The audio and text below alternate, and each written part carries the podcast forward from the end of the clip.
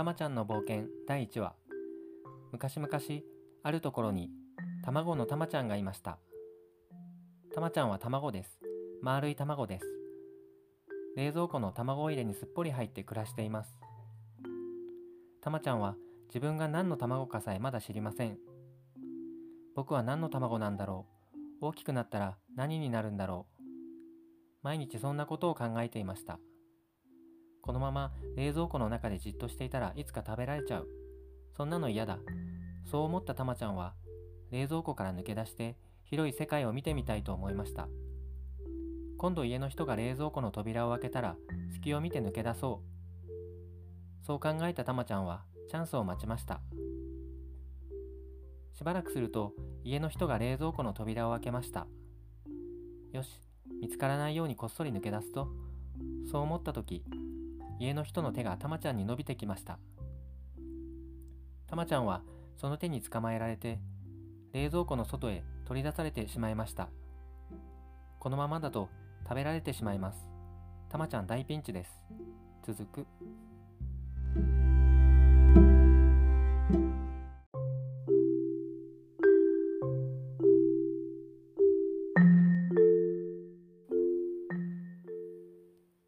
たまちゃんの冒険。第2話。冷蔵庫の卵入れにいたたまちゃんは家の人によって冷蔵庫から取り出されました。たまちゃんが辺りを見回すと油を敷かれたフライパンがコンロの上で熱くなっています。どうやら目玉焼きの準備をしているようです。僕は目玉焼きにされちゃうのかな？たまちゃんは覚悟しました。するとその時飼い猫が家の人の足元にまとわりついてきました。家の人は一旦たまちゃんを調理台の上に置いて猫を足元から引き離そうとしました。料理の邪魔になって危ないからです。今のうちに逃げよう。たまちゃんは調理台の上を右に行ったり左に行ったりうろうろして逃げ道を探しました。ふと見るとキッチンの窓が少し開いています。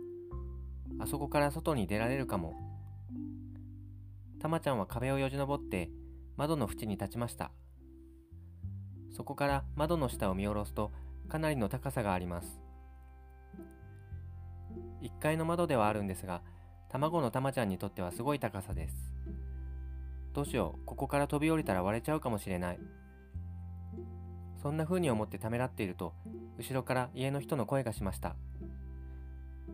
どうして卵がこんなところに？そう言って家の人は手を伸ばしてきました。ここで捕まったら終わりです。逃げる場所もありません。たまちゃん大ピンチです。続く。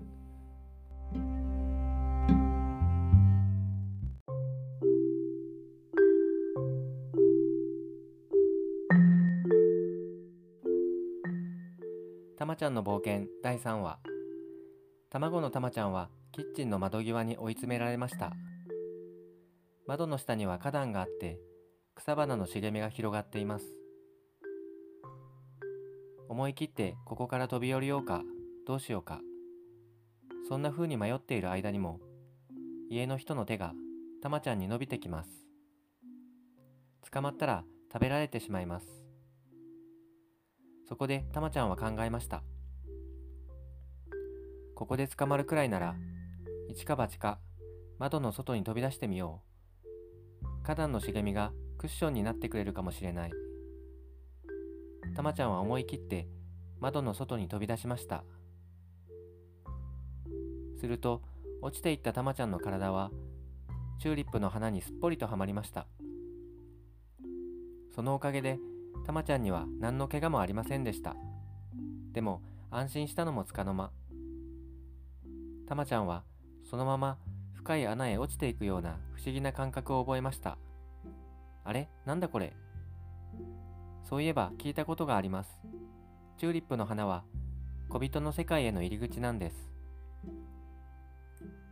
ここからたまちゃんの冒険が始まります。チューリップに吸い込まれるようにして意識を失ったたまちゃんが目覚めると、そこは小人の国でした。この世界に住む人はみんな小人で、背の高さも卵のたまちゃんと同じくらいです。ここでは山も川も草木も動物も建物も全部小人のサイズに合わせて小さくできていますもともと見知らぬ広い世界で冒険がしたくて冷蔵庫を抜け出したたまちゃんは初めて見る小人の世界に興味津々ですここではどんなワクワクが待っているのか楽しみで仕方ありませんでした。とその時たまちゃんのお腹が鳴りました。朝から何も食べていないのでお腹が空いたのです。辺りを見回すとパン屋さんがありました。そこでたまちゃんはパン屋さんを訪れてパンを買おうとしました。でもお金がありません。お金のない人にパンは売れない。そう言われて冷たく追い返されました。ここで初めてたまちゃんは見知らぬ世界でたった一人誰も頼る人のいない状況が怖くなりました。僕はこれからどうなるんだろう。たまちゃんは心細くて泣き出してしまいました。続く。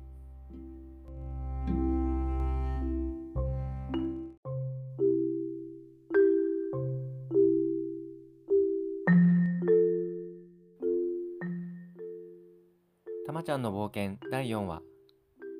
見知らぬ世界でたった一人。心細くなったたまちゃんですが泣いてばかりもいられません。お金がなくてパンが買えないならお金を稼げばいい。そう考えたたまちゃんは仕事を探すことにしました。何か仕事はないかと小人の街を歩いているとハローワークが目に入りました。たまちゃんは早速中に入りました。あの、すいません。仕事を探してるんですけど。とたまちゃんが言うと奥から職員さんが出てきてどうぞこちらにお座りください。と席に案内してくれました。職員さんは早速それで前はどんな仕事をされてたんですか？と質問してきました。たまちゃんはえっ、ー、と食材関係の仕事をしてましたと答えました。すると職員さんは食材関係ですか具体的にはどんなことをされてましたかと聞いてきます。そこでたまちゃんは主に冷蔵庫の中で食べられるのを待つっていうポジションでやらせてもらってました。そうですか。それで次はどんな仕事を希望されますかそう聞かれたのでたまちゃんは目をキラキラさせてこう答えました。できればかっこいいのがいいので勇者とかそういう仕事ないですかね。勇者。はいあのよくあるじゃないですか。勇者が王様の命令で旅に出てあちこちでモンスターを倒すっていうああいうのやってみたいんですよね。するとハローワークの職員さんは困った顔で言いました。ああ今勇者の募集はちょっとないですね。そう言われてしまったのでたまちゃんが残念そうにしていると職員さんは何かを思い出したようです。あそうだ。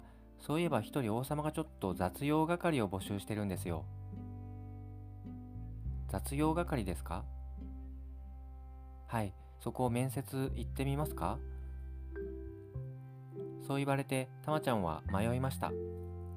勇者と雑用係は少し違う気もします。でも王様の近くにいれば勇者になるチャンスもやってくるかもしれません。たまちゃんは王様のところへ面接に行くことになりました。続く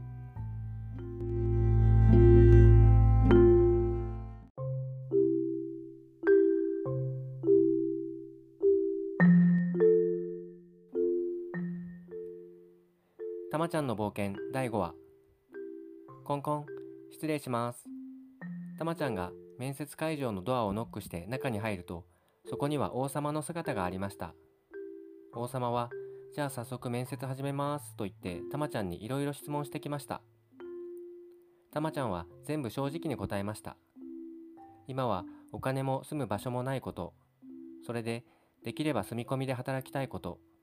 そしていつかは勇者になりたいことなど全部正直に話しました。王様は勇者を目指しているというたまちゃんを面白がって採用してくれました。こうしてたまちゃんはいつか勇者になることを夢見てまずは王様のもとで雑用係として働くことになりました。王様はじゃあ早速明日からシフト入ってもらおうかなと言いました。そう言われてたまちゃんは質問しました。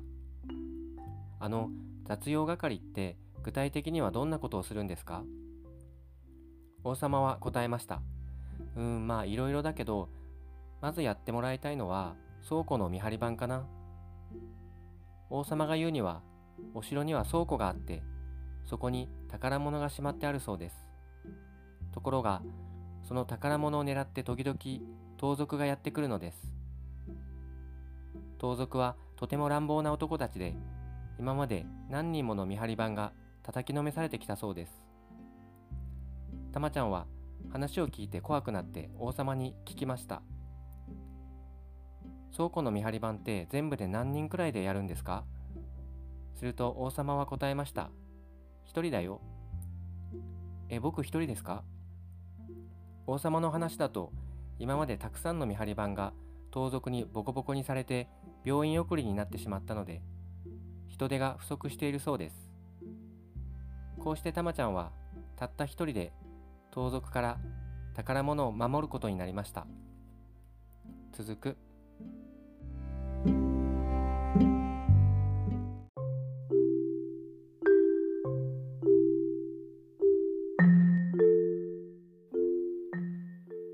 たまちゃんの冒険第6話。王様のところに就職が決まったたまちゃんは早速お城の社員食堂で空っぽのお腹を満たしました。仕事があってこうしてご飯が食べられるのは本当にありがたいことです。でもお腹が満たされるとたまちゃんは思いました。食べるのに困っていた時はどんな仕事でもしたいと思って見張り番の仕事をすることになったけど僕は本当にその仕事がしたかったんだろうか。僕は勇者になりたかったんじゃないか。今からでも遅くない。勇者を目指してみようか。いや一度引き受けた見張り番の仕事もできないようじゃ勇者になんかなれない。でも人生は短いんだからわざわざやりたくない仕事に時間を使うことはない。そんな風にたくさんの迷いが湧いてきました。そしてたまちゃんはある決断をしました。続く。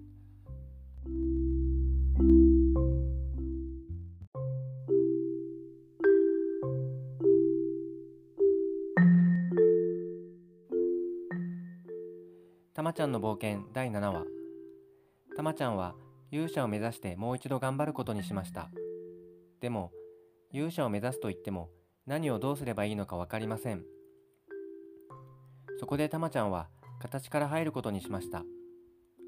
たまちゃんの勇者のイメージはこうです。剣を持って町の外をうろうろと歩き回る。そして数人の仲間が後ろからぞろぞろついてくる。そんな感じです。じゃあまず剣を手に入れようと思いましたが剣は高くて買えそうにありません。そこでせめて仲間だけでもと思いたまちゃんは通りに出て通行人に声をかけました。あの僕勇者を目指してるんですけど後ろからぞろぞろついてくる人になってもらえませんか？そう声をかけられた人はみんな「えどういうこと?」という顔をして怪げそうに去っていきました。誰も仲間になってくれない。そう思って落ち込んでいると野良犬が一匹たまちゃんの後をついてきました。たまちゃんはさっき社員食堂でご飯を食べたばかりだったので食べ物のいい匂いがしたのかもしれません。ついてきてくれるのはお前だけだよ。たまちゃんはそう言って野良犬の頭を撫でました。すると周りにいた他の野良犬も優しそうなたまちゃんのところに寄ってきました。たまちゃんが歩くと45匹の野良犬がついてくるのです。それは嬉しかったのですが同時に少し寂しい気持ちにもなりました。勇者になるのが諦めきれなくて通りに出たのはいいけど誰にも相手にされず結局ついてきてくれるのは野良犬だけ。そんな自分が情けなくなりました。そうこうしているうちに見張り番のシフトの時間が迫ってきました。たまちゃんはやっぱり僕には勇者なんか無理だったんだ。見張り番として真面目に働こう。そう思ってお城へ向かいました。すると野良犬たちも後をついてきました。たまちゃんはお城に着くと食堂からご飯の余りをもらって野良犬にあげました。ご飯を食べると野良犬たちは満足そうに帰っていきました。そしていよいよたまちゃんの初仕事が始まりました。たまちゃんは一人で倉庫の見張りをしました。どうか盗賊が来ませんようにそう願っていましたが夜も更けてきた頃七八人の盗賊がやってきました。盗賊たちはたまちゃんを取り囲んで言いました。そこをどけろ。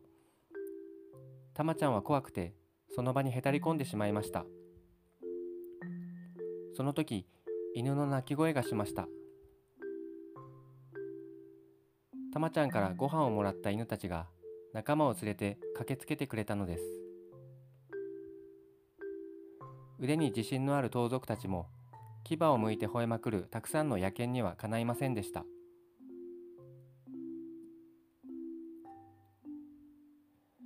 盗賊たちはびっくりして逃げていき二度と倉庫を襲うことはなくなりました。ありがとうみんな。たまちゃんは野良犬たちにお礼を言いました。そして思いました。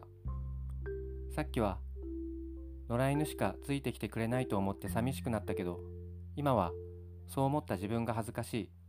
野良犬も立派な仲間じゃないか。たまちゃんは勇者に一歩近づきました。続く。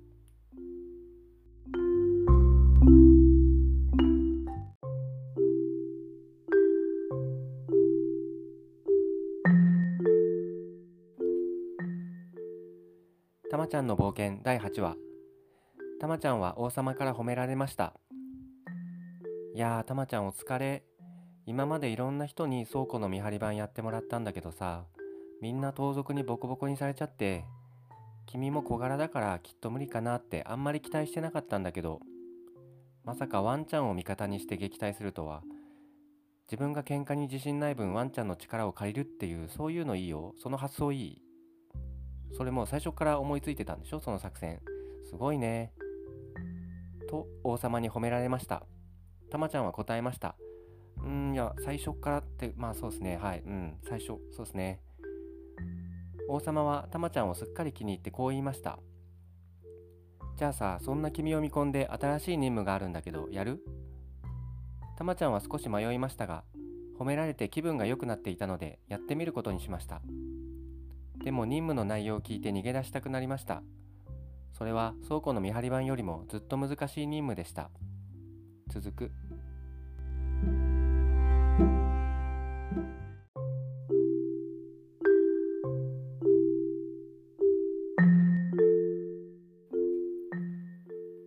たまちゃんの冒険第9話。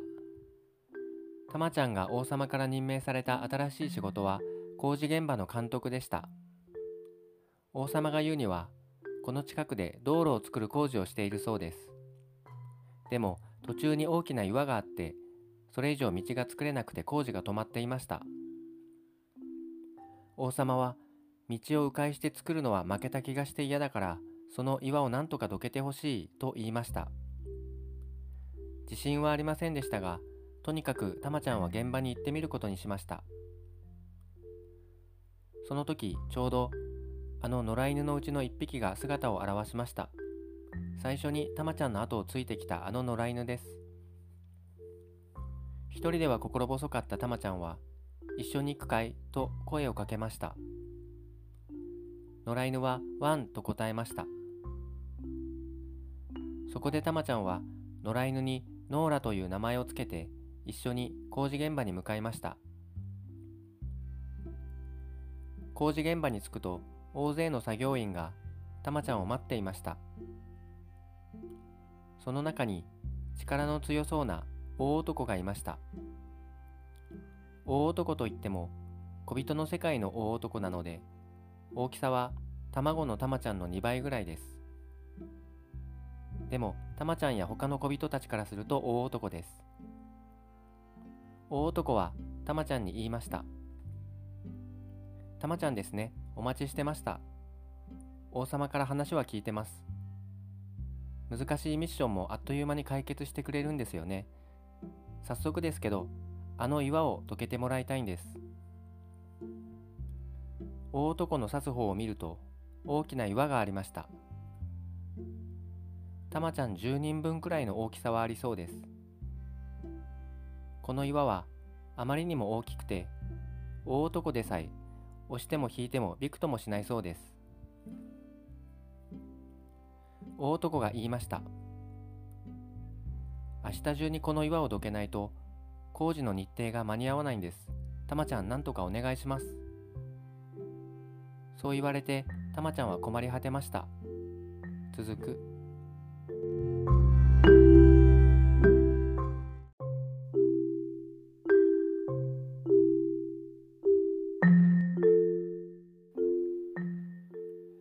ちゃんの冒険第10話。たまちゃんは考えました。でもいくら考えてもあんな巨大な岩をどかす方法なんて思いつきませんでした。そこでたまちゃんは野良犬のノーラと2人だけになった時こっそり相談しました。もうこんな任務無理だから辞退しようと思うんだけどノーラはどう思う？そう言われてノーラはワンと答えました。たまちゃんにはノーラの言葉が分かりました。たまちゃんは続けて喋りました。そうだよね。王様がそんなこと許してくれるはずないよね。ワン。あじゃあさ僕が怪我をしてもう道路工事の監督はできませんっていうことにするのはどう？実際に怪我するわけじゃなくて怪我したふりで。ワン。骨折とかだとお医者さんに見てもらったらバレるから自分しかわかんないような捻挫とかそういう系のはどうかな。ワン。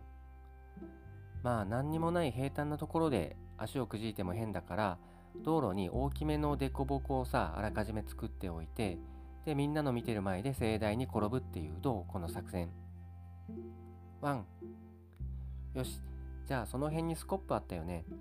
今みんな向こうで作業してるから今のうちにこの辺に穴を掘ってちょっとくぼみを作っておこう。そう言ってたまちゃんは道路に穴を掘り始めました。それはあの巨大な岩のすぐそばでした。そこへ大男が戻ってきました。あれたまちゃんそんなところに穴を掘って何やってるんです？そう言われてたまちゃんは答えに困りました。すると大男が何かひらめいたような顔で言いました。あわかったなるほど。地面に大きな穴を掘ってこの岩を落としちゃおうってわけですね。動かすのが無理なら動かさないでその場に埋める。そういうことですよね。さすがたまちゃん。みんなで手伝います。大男の呼びかけで作業員たちはせっせと穴を掘りました。すると巨大な岩のすぐ横に大きな穴が出来上がりました。そして穴の大きさを少しずつ広げていくと岩はぐらぐら揺れて不安定になりやがて大きく傾いて穴の中へすっぽりはまりました。あとは土をかぶせて穴を埋めれば元通りの平らな地面になりました。大男は喜びました。いやーたまちゃんのアイデアのおかげで邪魔な岩がなくなりました。ありがとうございます。この話が王様に伝わると王様はたまちゃんをますます高く評価しました。そして言いました。たまちゃん新しい任務があるんだけどやってみる？褒められて気分が良くなっていたたまちゃんはやってみることにしました。続く。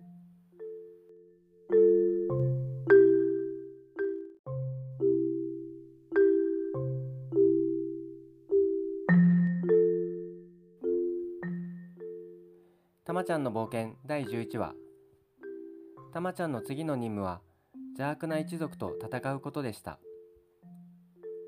たまちゃんは邪悪な一族と聞いて何のことかとびっくりしました。王様の話ではこの小人の国は今邪悪な一族に侵略されそうになっていてあちこちで戦いが行われているというのです。そして南の城が邪悪な一族の大軍に取り囲まれて大ピンチに陥っているということでした。そこですぐに応援に向かって南の城をピンチから救ってほしいというのが王様の次の命令でした。それを聞いてたまちゃんは質問しました。っていうことはつまり僕が司令官になって出撃してその南の城を取り囲んでる邪悪な一族を追い払うっていうそういうことですか？そう言われて王様は答えました。うんまあそうなんだけどでもうち人手不足だから兵隊はつけられないんだよね。だからたまちゃん一人で何とかして。じゃあそういうわけでよろしくね。そう言って王様は去っていきました。たまちゃんは途方に暮れました。一人でなんて無理だよ。そう思った時野良犬のノーラがワンと泣きました。ノーラそうか君がいてくれたね。さらに道路工事の現場で一緒だった大男もたまちゃんのところに駆けつけてくれました。たまちゃんお供しますよ。一緒に邪悪な一族をやっつけましょう。ありがとう大男さん。こうしてたまちゃんは野良犬のノーラと大男を率いて南の城へ旅立ちました。なんだか本当に勇者みたいになってきたとたまちゃんは思いました。でもたったこれだけの人数で邪悪な一族の大軍を追い払えるのか不安で仕方ありませんでした。続く。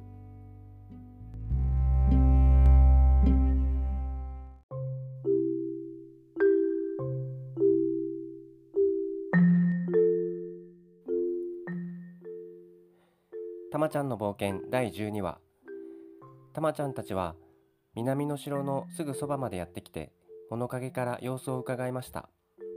すると確かに邪悪な一族の大軍が城を取り囲んでいます。その数は5万人はいそうです。それに対してこちらはたまちゃんと野良犬のノーラと大男さんの3人です。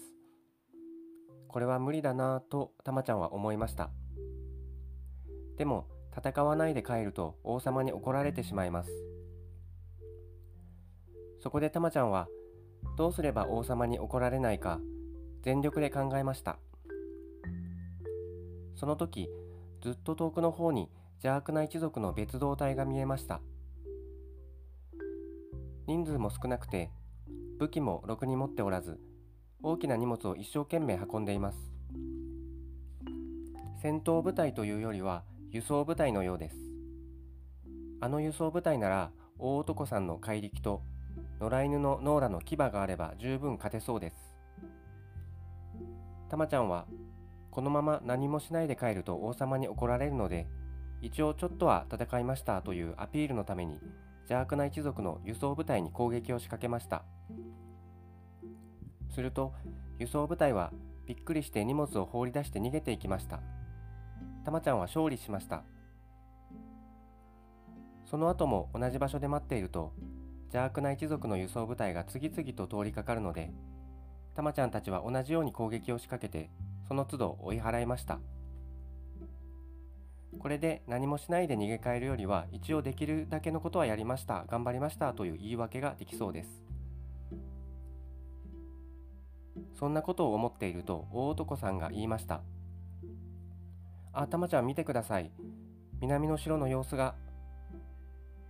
そう言われて南の城を見るといつの間にか邪悪な一族の大軍がいなくなっていました。あれどうしてだろう。たまちゃんが首をかしげているとお城から城主が出てきてたまちゃんにお礼を言いました。たまちゃん今回はお城を包囲していた大軍を追い払ってくれてありがとうございました。そう言われてもたまちゃんには心当たりがありません。戸惑っているたまちゃんをよそに上司は続けて言いました。たまちゃんが敵の食料の輸送部隊を食い止めてくれたおかげでお城を包囲していた邪悪な一族は食べるものがなくなって撤退したみたいなんですよ。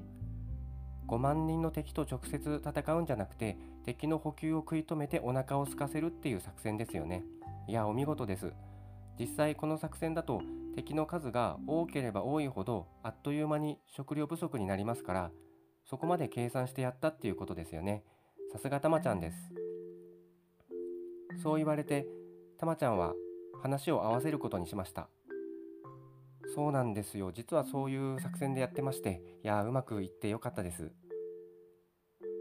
こうしてたまちゃんはたった3人で敵の大軍を追い払った勇者として有名になりました。たまちゃんの戦いは続きます。そして次の敵はたまちゃんがこれまで出会った人の中にいました。続く。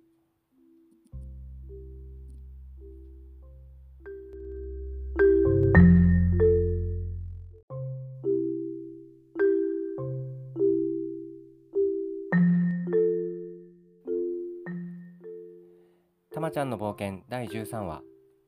たまちゃんは勇者として有名になったので王様からご褒美をもらうことになりました。王様が用意してくれたご褒美は勇者の剣でした。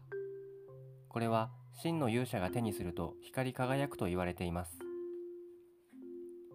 たまちゃんは勇者ですからきっと光りますよと大男さんがフラグを立ててきました。たまちゃんは王様から剣を受け取りました。王様も野良犬のノーラも大男さんもみんな固唾を飲んで剣を見つめています。でも全然光りません。てんてんてんという気まずい空気が流れました。そして王様が言いました。いやなんかちょっとこれ光らないみたいだけどでもまあこれあげるんで勇者の剣よかったら使って。そう言われてたまちゃんも気まずそうに答えました。はいわかりました。はいありがとうございます。こうしてたまちゃんは勇者の剣を手に入れました。そんなたまちゃんに王様は次の任務を与えました。じゃあたまちゃん次は魔法使いを倒してほしいんだ。王様の話では山奥に悪い魔法使いがいて時々町に現れては人を食べるそうです。たまちゃんは野良犬のノーラと大男さんを連れて魔法使いがいる山へ向かいました。これが3人の最後の戦いになることをたまちゃんはまだ知りませんでした。続く。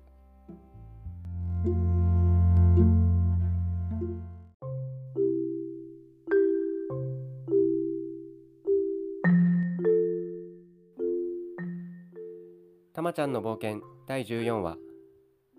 たまちゃんと野良犬のノーラと大男さんが山に入ってしばらくするとすっかり日が暮れてしまいました。そこで3人は山の中で野宿することにしました。仲良く焚き火を囲んで夕食をとっている時たまちゃんが言いました。でもさなんでこの剣光らなかったんだろう？僕って勇者じゃないのかな？するとノーラがワンと答えました。それを聞いてたまちゃんは言いました。まあ確かにそうだよね。今までは偶然うまくいっただけで本当に自分で何かやろうって思ってやったわけじゃないからね。そこまで考えてたまちゃんはふと不思議な感覚に襲われました。ずっと前にも今と同じ場面を体験したことがあるような気がしたのです。そこでたまちゃんが言いました。なんか前もこんな風に3人で山の中で焚き火したことなかったっけ？大男さんがそれに答えて言いました。えそうでしたっけ？ああまあ確かにあったような気もしますけどでもこの3人で山に来たのって今回が初めてですよね。言われてみるとその通りです。じゃあ勘違いだったのかもしれないとたまちゃんは思いました。次の日3人はさらに山の奥へ進み魔法使いのところへたどり着きました。たまちゃんとノーラと大男さんが魔法使いをやっつけるため攻撃を仕掛けようとした時先に魔法使いがノーラと大男さんに呪いをかけました。この呪いでノーラと大男さんはたまちゃんの敵になってしまいました。魔法使いがたまちゃんをやっつけろと命令するとノーラと大男さんはたまちゃんに攻撃を仕掛けてきましたたまちゃんピンチです続く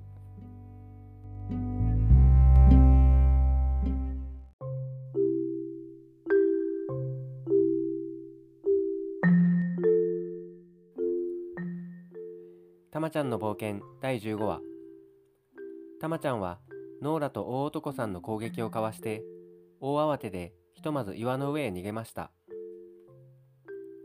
そして2人に呼びかけました。ノーラ大男さん目を覚まして僕は味方で本当の敵はあの魔法使いだよ。でもいくら言ってもノーラと大男さんは元に戻りませんでした。だからといって2人を攻撃することもできません。2人はたまちゃんにとって大切な仲間です。そこでたまちゃんはひらめきました。あの魔法使いを倒せば呪いが解けるかもしれない。するとその考えを読んでいるかのように魔法使いが言いました。確かに私を倒せばあの二人の呪いは解ける。でも私を切った者にはもっと恐ろしい呪いが降りかかる。それでもいいのか。たまちゃんは決断を迫られることになりました。続く。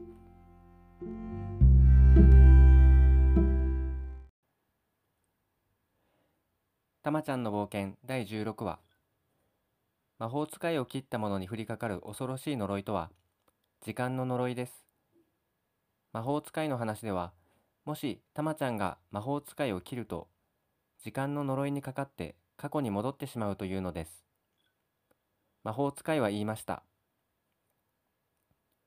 ここで私を切れば野良犬と大男は呪いから解放される。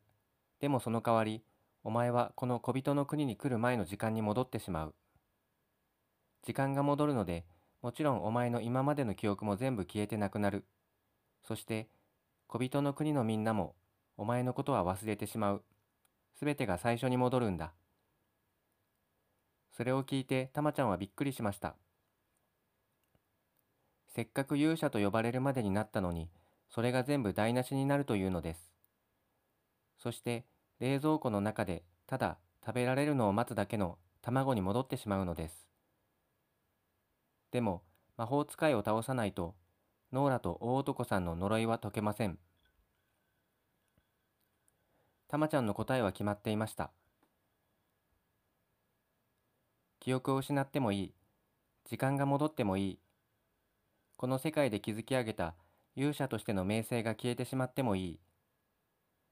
冷蔵庫の中に戻ったら、またゼロから始めればいいだけのこと。僕はきっとまた冒険の旅に出る。そして小人の国に戻ってくる。その時、きっとまたノーラや大男さんと出会う。そんなことを思ってたまちゃんは勇者の剣を振り上げました。すると魔法使いが言いました。勇者としての名声が台無しになるのに私を切るのか。やっぱりお前は勇者になれない男。何の卵かは知らないが、勇者の卵ではなかったようだな。そう言われて、たまちゃんは答えました。僕が何の卵かは僕が決める。たまちゃんはノーラと大男さんを救うため、岩の上からジャンプして勇者の剣を魔法使いに振り下ろしました。その時、勇者の剣が初めて光りました。続く。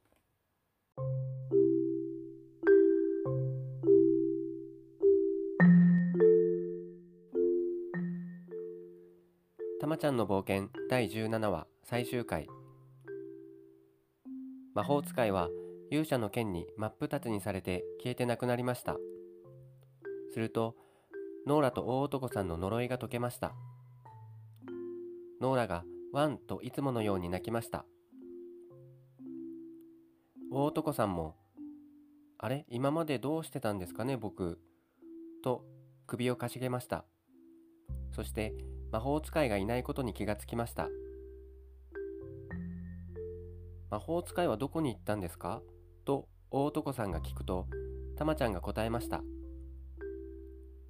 僕がやっつけたよ。それを聞いて大男さんは大喜びです。たまちゃんすごいですね。これで勇者としてますます有名になりますよ。ノーラもワンとたまちゃんをお祝いしました。魔法使いがいなくなって小人の国には平和が戻ってきました。でもたまちゃんは自分が時間の呪いにかかってしまったことを知っています。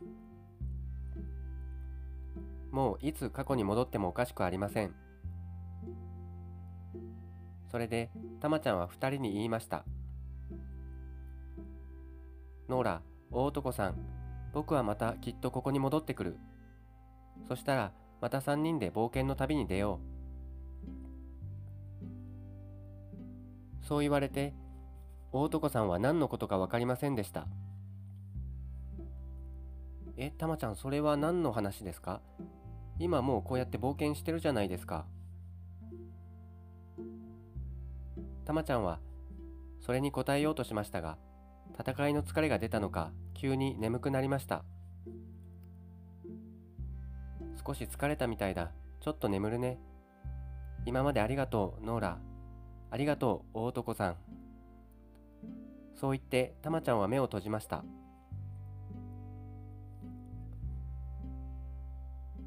次にたまちゃんが目を開けた時そこは冷蔵庫の中でした。